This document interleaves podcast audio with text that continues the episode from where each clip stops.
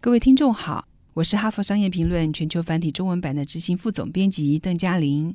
今天跟大家谈的主题是如何对抗二手压力。二手压力指的是职场中因为其他人的工作态度而影响自己的心情或工作情绪。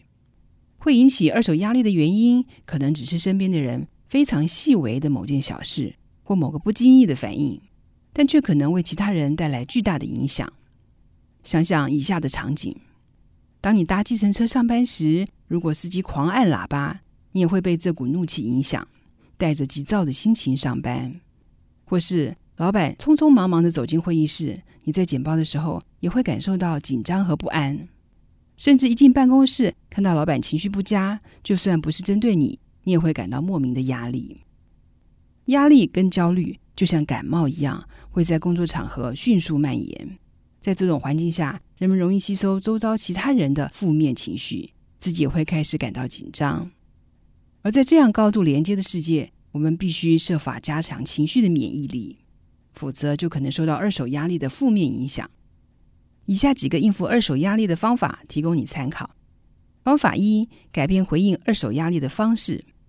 研究发现，如果你用正面的心态面对压力，不要去和它对抗。压力造成的负面影响就会下降百分之二十三。把压力当作威胁的时候，就会忽略压力带来的正面效应。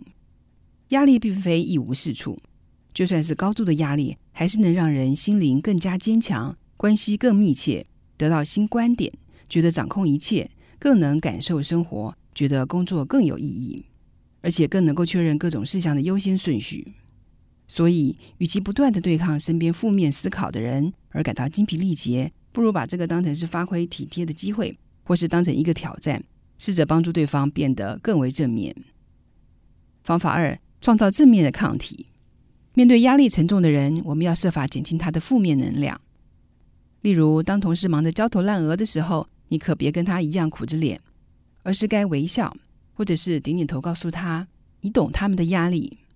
当情绪失控的同事打电话给你，接起电话时，你可别说“我真的没空”或是我正在忙，而应该先深呼吸，冷静的说：“你能打来真好。”方法三：建立自然的免疫力。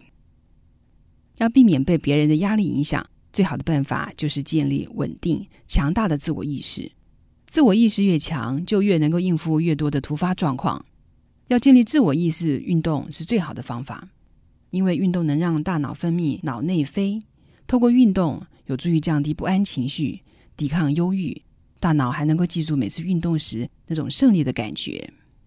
但是如果已经受到他人的情绪影响，你可以先停下脚步，提醒自己尽量正面思考，将注意力集中在你能够控制的事情上，相信自己能够解决一切问题。方法四：为自己打预防针。准备上班或是即将前往充满压力的环境。例如，重要会议开始之前，你可以先帮自己打预防针，让自己充满正面的能量。最简单的方式是每天一早起床，先想想三件让你觉得感恩的事。有场 TED 演讲曾经提过，以下五种习惯会让你充满正面能量，等于是帮你打了负面情绪的预防针。这五种习惯分别是：一、用两分钟写一封短短的电子邮件赞美某个人；第二，写下三件你觉得感恩的事。第三，用两分钟写下某次美好的经验。第四，做三十分钟的有氧运动。第五，冥想两分钟。